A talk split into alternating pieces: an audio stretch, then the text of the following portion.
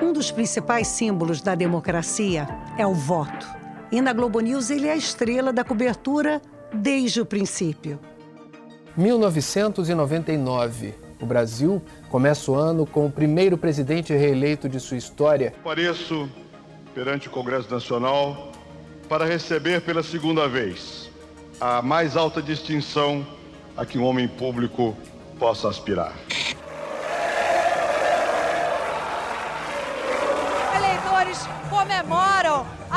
Vitória do presidente eleito Luiz Inácio Lula da Silva. A esperança finalmente venceu o medo.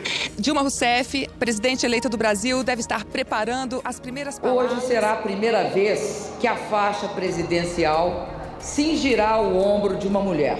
A partir desse momento, sou a presidenta de todos os brasileiros. Bolsonaro tomou posse neste 1 de janeiro de 2019 e se tornou o 38º presidente da República. Esse momento não tem preço. Servir a pátria como chefe do executivo. Brasil acima de tudo, Deus acima de todos. Aumenta o volume, porque o podcast As Histórias na Globo News está começando e nesse episódio a gente fala sobre a cobertura das eleições nos últimos 25 anos. É tanta história que a gente teve que dividir esse podcast em dois episódios. Neste aqui, você vai saber os bastidores das coberturas de 1996 até 2006, ano da reeleição de Lula. No segundo, a gente começa em 2010 com a chegada de Dilma ao poder e vai até 2020, as últimas eleições municipais. Eu sou Maria Beltrão e vou embarcar nessa viagem no tempo com Renata Lopretti, Natuza Neri e Gerson Camarote. E com participação especial da nossa Miriam Leitão. Boa noite. O que o computador não é capaz de fazer, hein? Apuração rápida dos votos e resultado final em apenas 5 horas depois de encerrada a votação do segundo turno. Já temos prefeitos eleitos em 10 capitais brasileiras e 8 cidades do interior do país. Sexta-feira, 15 de novembro. O Jornal das 10 está entrando no ar. Essa é a voz de André Trigueiro na transmissão da apuração do segundo turno das eleições municipais de 1996. Era a primeira vez que o Brasil usava a urna eletrônica. Então, antes de avançar pela nossa linha do tempo, vamos falar dessa novidade, um marco para o processo eleitoral brasileiro. Naquele primeiro grande teste da votação informatizada, foram usadas 70 mil urnas. 32 milhões de brasileiros de 57 cidades puderam apertar os botões em vez de votar em cédulas. A apuração dos votos em São Paulo acontece num ritmo acelerado. Quem fala ao vivo do Tribunal Regional Eleitoral é o repórter José Roberto Burnier. Apuradas até agora 98,51% das urnas. Celso Pita, 3.131.410 votos. Luiz Erundina, 1.896.632 votos. Camarote, essa foi a sua primeira cobertura em Brasília. Conta comigo como foram as eleições 25 anos atrás. Você era bem novinho, né? Isso, Maria, bem novinho, 22 anos. Eu tinha acabado de chegar no ano de 1996 e, lógico, a cobertura política era o principal, era é, ano de eleição municipal. Eu, naquele exato momento, eu chegava sem fonte algum em Brasília, nunca tinha passado por Brasília, então você tinha até um deslumbramento de chegar naquela cidade, aquele encantamento todo. E eu fui buscar as fontes, as fontes políticas, eu fui buscar justamente é, aquelas autoridades, políticos, pernambucanos que já estavam aqui. Eram fontes mais é, acessíveis, é, até porque pela minha origem. E depois, sim, aí foi nacionalizando as fontes. e falando de 1996, sabe o que me marcou? Testemunhar o jogo de cintura e a força de vontade da equipe para colocar repórteres de diferentes partes do país no ar. Era uma época em que celular e internet eram coisas raríssimas. Era tudo por telefone fixo ou rádio. A TV por assinatura estava ali engateando, poucos locais tinham sinal. Então imaginem vocês que um produtor ou alguém da equipe, por exemplo, lá em Florianópolis, ouvia pelo rádio ou pelo telefone o apresentador da Globo News chamando o repórter, e aí esse produtor gritava para o repórter: vai! Aí era o sinal para o repórter começar a falar, começar a dar notícia, sem ouvir o que nós, apresentadores, tínhamos dito. Vamos agora ao vivo a Florianópolis para saber como os habitantes, os moradores de Florianópolis estão festejando a eleição. Muita gente está aqui na Avenida Beira Mar Norte, no Barco Xixos, desde as sete e meia da noite, comemorando a vitória da candidata Angela Min, que venceu as eleições em Florianópolis com 53% dos votos. A agilidade na contagem dos votos era mesmo surpreendente naquele tempo. E quem estava à frente do Tribunal Superior Eleitoral nessa época era o ministro Marco Aurélio Melo, que deu uma entrevista para a gente. Imaginávamos o primeiro estado totalizando as 21 horas e Santa Catarina já apresentou agora às 19 horas e 10 minutos os resultados. Isso revela o dinamismo do sistema informatizado do voto. Isso revela a eficiência, acima de tudo, do sistema. A gente passava antes dias acompanhando a contagem dos papéis, o número de suspeitas de fraudes era enorme e, de repente, nossa cobertura ganhou muita agilidade, uma agilidade jamais vista. Isso, Maria. Eu cobri, eu cobri o Tribunal Superior Eleitoral nessa ocasião. E o que, o que é que se explicava na ocasião? Se tinha já dúvidas em relação à segurança. E, e o sucesso desse modelo é porque é um modelo extremamente primitivo, não havia comunicação. Então, a urna, até por incapacidade na época, como você estava colocando agora, da dificuldade ainda da internet e tudo mais, a, essas urnas não puderam ser é, instaladas em rede, elas eram individualizadas, sem qualquer comunicação, e depois havia totalização. E por incrível que pareça, é isso que traz a segurança da urna eletrônica até hoje. Sim. Foi a, até pelas limitações tecnológicas daqueles anos 90 é que se desenvolveu algo tão seguro para a nossa democracia, tão confiável, tão rápido, uma referência internacional. Ah, eu lembro que na época a Lucy Polito, cientista política e comentarista que nos ajudava a traduzir os fatos aqui na Globo News, usou a palavra excelente para aquele momento que a gente estava testemunhando. Eleições limpas, eleições rápidas, apuração rápida, a população sabendo perfeitamente operar as urnas eletrônicas, surpreendendo inclusive quem achava que ia haver grande confusão. Eleições excelentes. Então, incrível é a gente ter que reafirmar ainda hoje a segurança da urna eletrônica. Bom, um ano depois, em 1997, o Congresso aprovou a lei que permite a reeleição. E em 98, Fernando Henrique Cardoso se candidatava novamente à presidência. A nossa cobertura teve uma novidade. As entrevistas com os presidenciáveis na Globo News começaram naquele ano, com a Miriam Leitão. E não pararam mais. Desde então, foram muitos aprendizados nessa arte de sabatinar candidatos. Para ela e para a gente a primeira entrevista foi de 98, né?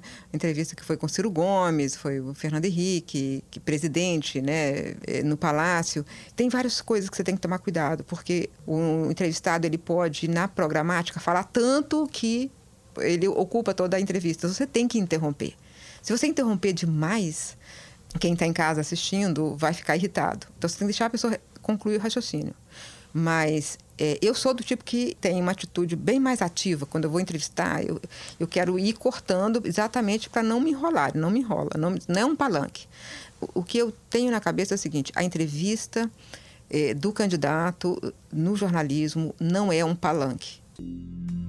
Começa agora o período mais difícil do governo Fernando Henrique. Ele está caindo nas pesquisas e, dentro de algumas semanas, vai iniciar uma nova campanha eleitoral será presidente e candidato ao mesmo tempo. Presidente, você vai conseguir separar a figura do presidente da figura do candidato?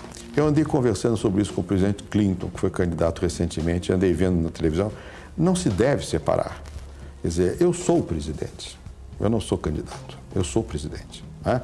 É, o que não quer dizer que eu, deva, que eu possa usar a máquina, que é outra coisa. É usar recursos públicos para a candidatura.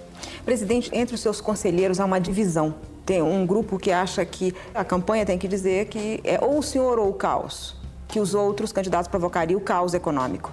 E há um grupo de conselheiros que acha que não, não é bom satanizar o adversário. A sua opinião qual é? Olha, eu fui satanizado o tempo todo né, pelos meus adversários. E aqui tudo, querem fazer tudo a favor dos bancos, neoliberal, essas coisas todas que ficam satanizando. E eu não acho que se deva satanizar ninguém, não precisa. Eu posso dizer só uma coisa: comigo não tem caos. Espaço aberto hoje para Luiz Inácio Lula da Silva, aqui do Diretório Nacional do Partido dos Trabalhadores, em São Paulo. Lula, hoje houve uma reunião da frente com Brizola. Vocês conseguiram enquadrar o ex-governador? Não se trata de enquadrar. Nós somos uma frente de partidos políticos, cada um tem um programa diferente. E, obviamente, que nós precisamos estabelecer consensos em temas que são divergentes para que tanto o Brizola quanto eu, quanto os outros membros do, da frente possam falar a mesma linguagem. Isso é uma coisa tranquila né? e nós e vamos... qual vai a... ser a linguagem em relação à privatização? Veja, a nossa posição é clara. Nós vamos fazer auditorias em algumas das privatizações acontecidas nesse Brasil. Uh, dependendo do tipo de maracutaia que houve, então nós vamos, de acordo com a lei, tomar medidas. O ex-ministro e ex-governador Ciro Gomes apresentou-se como uma alternativa, uma terceira opção na eleição deste ano. Ele quer conquistar os eleitores que sejam contra o governo e também não gostem da oposição. O problema é que a eleição está novamente polarizada. Há espaço para uma terceira opção? É necessário construir esse espaço, porque o governo representa um misto de neoliberalismo envergonhado com retrocessos à fisiologia, à oligarquia e algumas remissões ao nacional desenvolvimentismo, o protecionismo da multinacional do automóvel, enfim.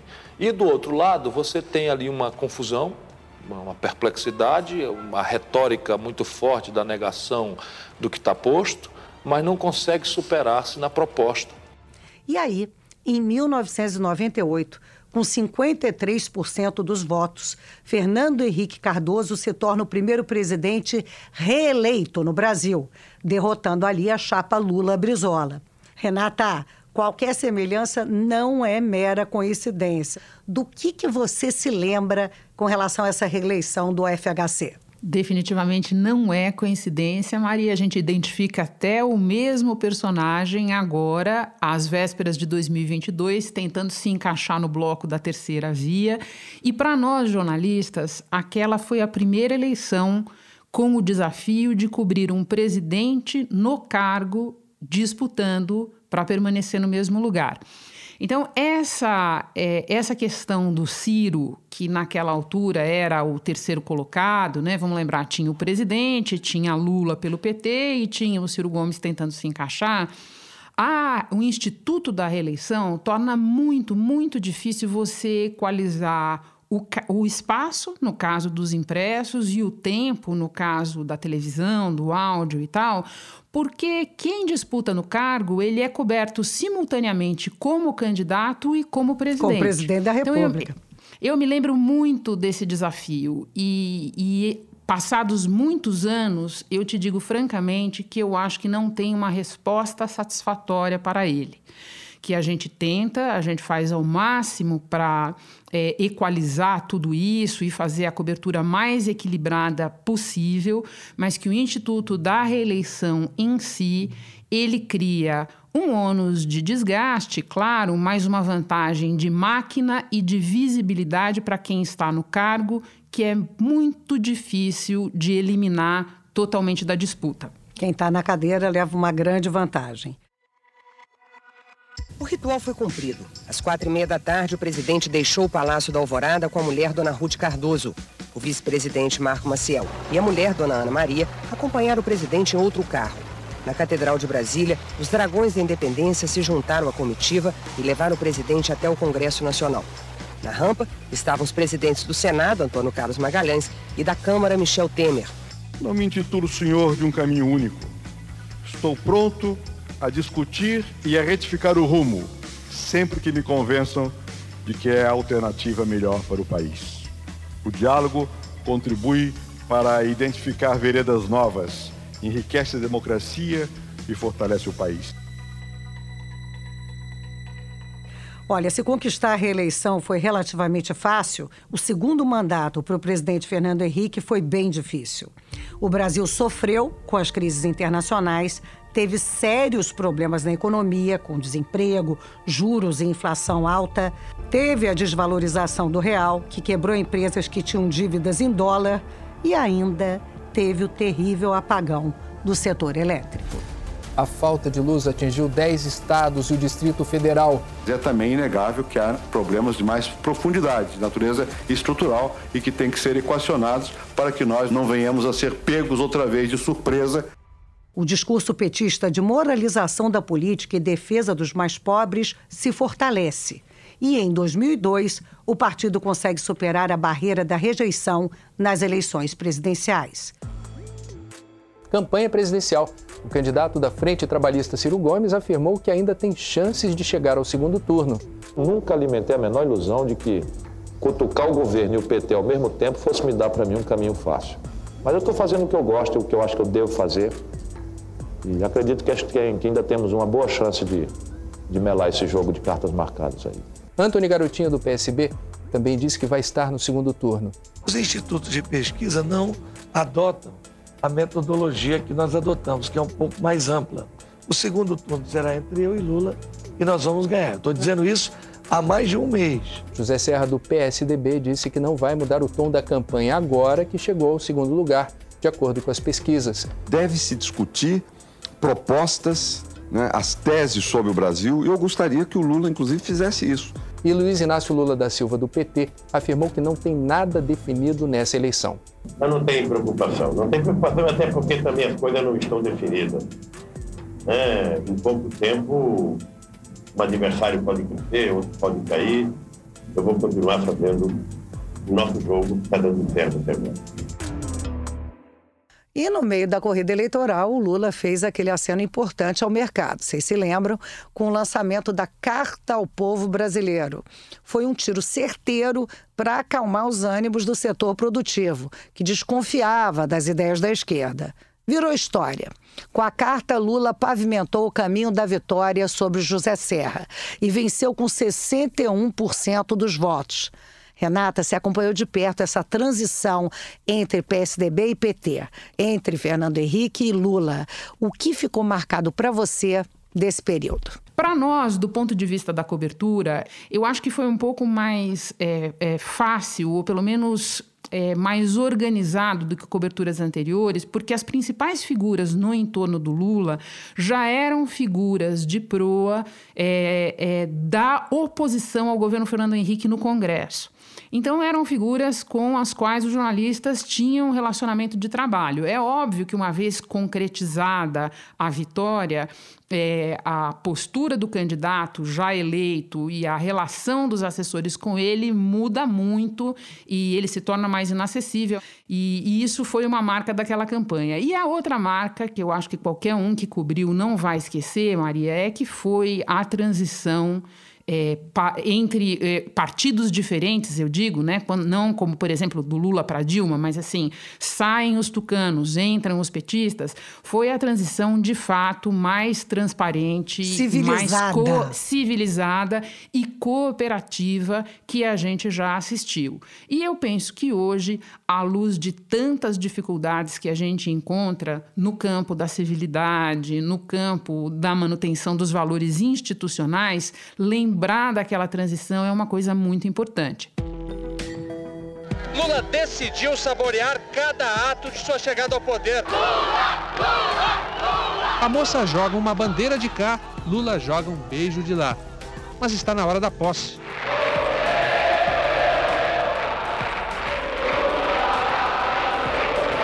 Hoje é o dia do reencontro do Brasil consigo mesmo.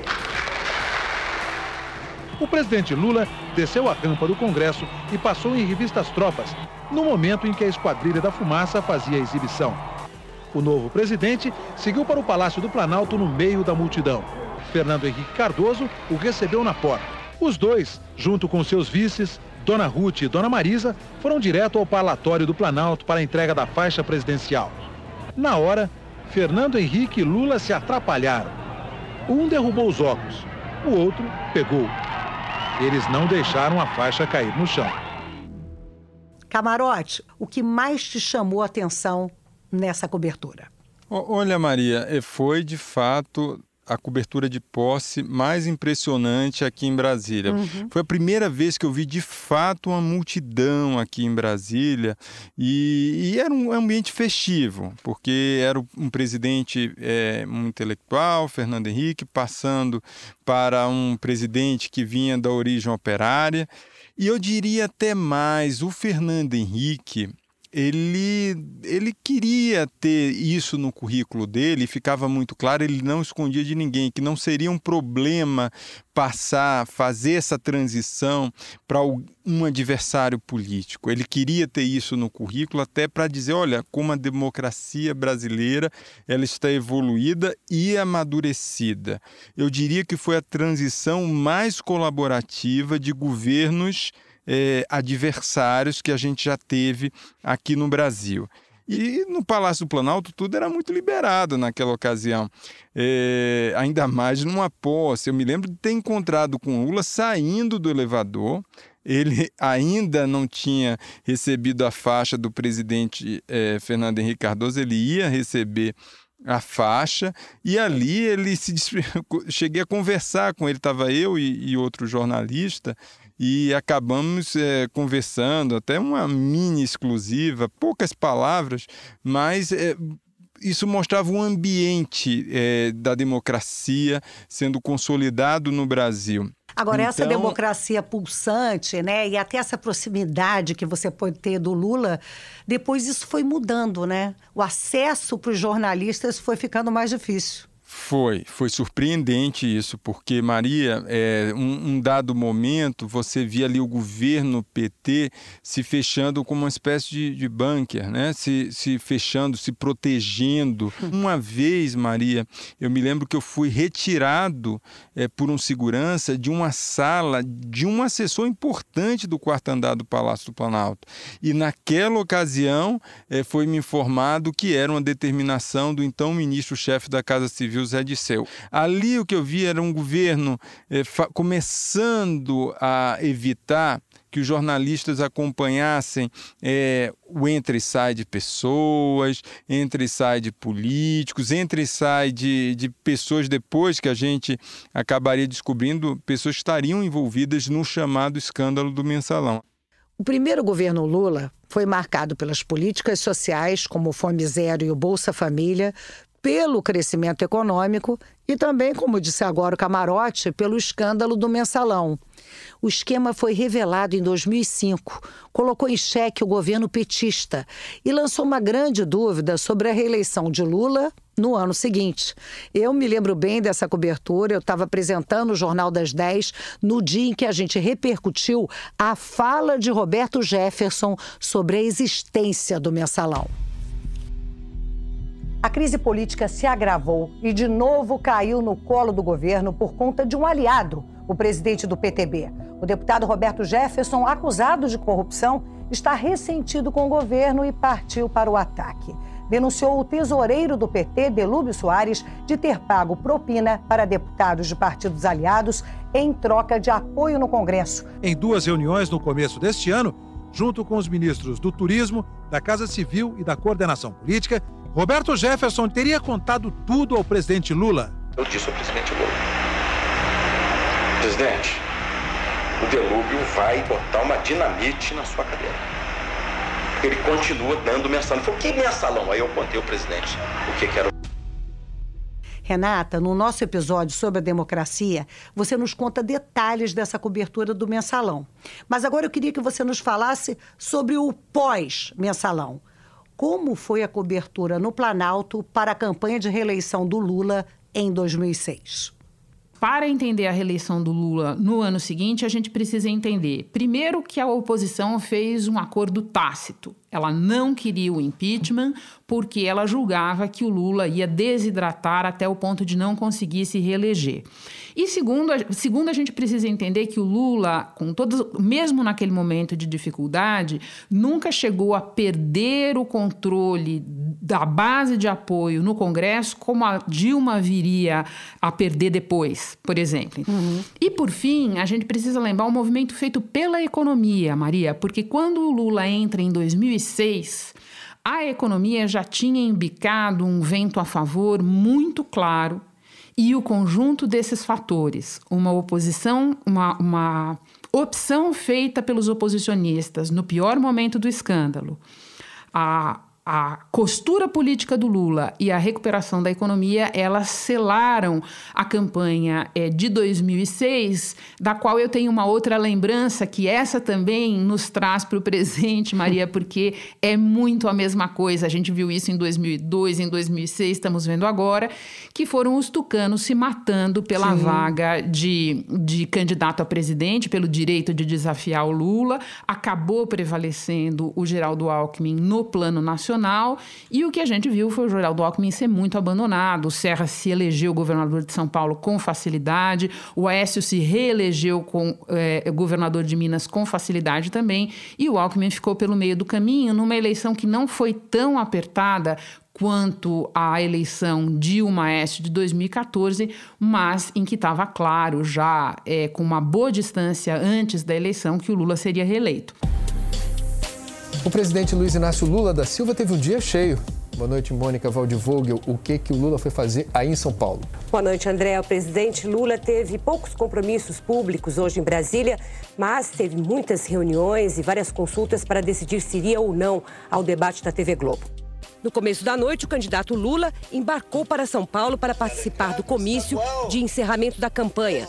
Nessa mesma hora, às sete da noite, a TV Globo foi informada por carta que ele não iria ao debate dos candidatos, marcado para esta noite. No palanque, Lula estava acompanhado por ministros e candidatos do PT ao governo e ao Senado em São Paulo. Como foi o dia dos outros candidatos, André? Bom, Mônica, mais cedo os outros candidatos à presidência saíram às ruas em busca dos últimos votos nessa reta final para votação. Deixa eu chamar a Natuza Neri para a nossa viagem no tempo, porque, Natuza, você era o que a gente chama de repórter carrapato do candidato Geraldo Alckmin. Uhum. Onde ele ia, você ia atrás, né? Seguindo cada passo da campanha dele. Eu era uma espécie de sombra, Maria. Hum. O candidato ia para o Nordeste, lá ia eu seguindo o candidato. Ele ia para o Sul, eu estava lá também. E assim foi aquela cobertura de 2006. E qual era o contexto? Qual era a imagem que Alckmin tinha? Bom, Alckmin tinha uma personalidade muito diferente da personalidade do Lula. Lula de fala muito fácil, de uso exaustivo de metáfora, Alckmin extremamente formal e aquilo era muito ressaltado toda vez que era comparado com Lula. E para mim o exemplo maior de, de uma personalidade muito formal ou muito controlada foi numa dessas viagens que eu acompanhei Geraldo Alckmin. A gente sobe na aeronave, aí quando o avião levanta voo, eu digo: Bom, candidato, então posso fazer algumas perguntas? Ao que ele me responde: Você me dá só um minutinho, Natuza? Eu vou. Você sabe que a gente precisa descansar um pouco nessas, nesses batidões de campanha. Eu vou descansar por 15 minutos e daqui a pouco, quando eu acordar, você faz todas as perguntas que você quiser. E naquele momento, meu mundo caiu, porque eu fiquei achando que ele ia me enrolar, não ia responder, a gente ia pousar em, em Teófilo Otoni, que era para onde ele estava, para onde ele estava indo. E aí ele fecha os olhos, tira os óculos e dorme. Para minha surpresa, 15 minutos depois, Maria, é exatos 15 minutos depois, sem nenhum despertador tocar, Alckmin acorda, abre os olhos e diz: podemos começar. Esse não dorme no ponto. Ele não dormia no ponto. E aí, Nesta... Só por 15 minutos. Só por 15 minutos. Por 15 minutos. como a gente ia para a Bahia também, eu falei, puxa, eu quero ver como é que vai ser esse autocontrole do Geraldo Alckmin no Nordeste um paulista no Nordeste vai para Paraíba, a gente vai para uma carreata, ele sobe num caminhão de som, o sol, o calor, ele passa mal. E aquilo acaba virando uma metáfora de como ele não conseguiria enfrentar Lula no Nordeste. No primeiro turno, Alckmin fica a uma distância grande de Lula, mas ele consegue ser, no segundo turno, um raríssimo caso na história, Renata vai se lembrar, porque ele encolheu. Ele recebeu menos votos no segundo turno do que ele teve no primeiro turno. E como vocês disseram, apesar de toda a crise causada pelo mensalão, o ex-presidente Lula foi reeleito com tranquilidade, com quase 61% dos votos contra 39% de Geraldo Alckmin. No dia seguinte à reeleição, Lula, num ato muito simbólico, sela aliança pela governabilidade com o então PMDB. O presidente Lula foi reeleito neste domingo com mais de 58 milhões de votos. Além de assumir pessoalmente as negociações, o presidente disse que não vai fazer um novo governo do PT quer montar uma base de apoio ampla que será ouvida desde agora para construir propostas de consenso. Eu acho que nós aprendemos lições e lições importantes nesse primeiro mandato na relação com o Congresso Nacional.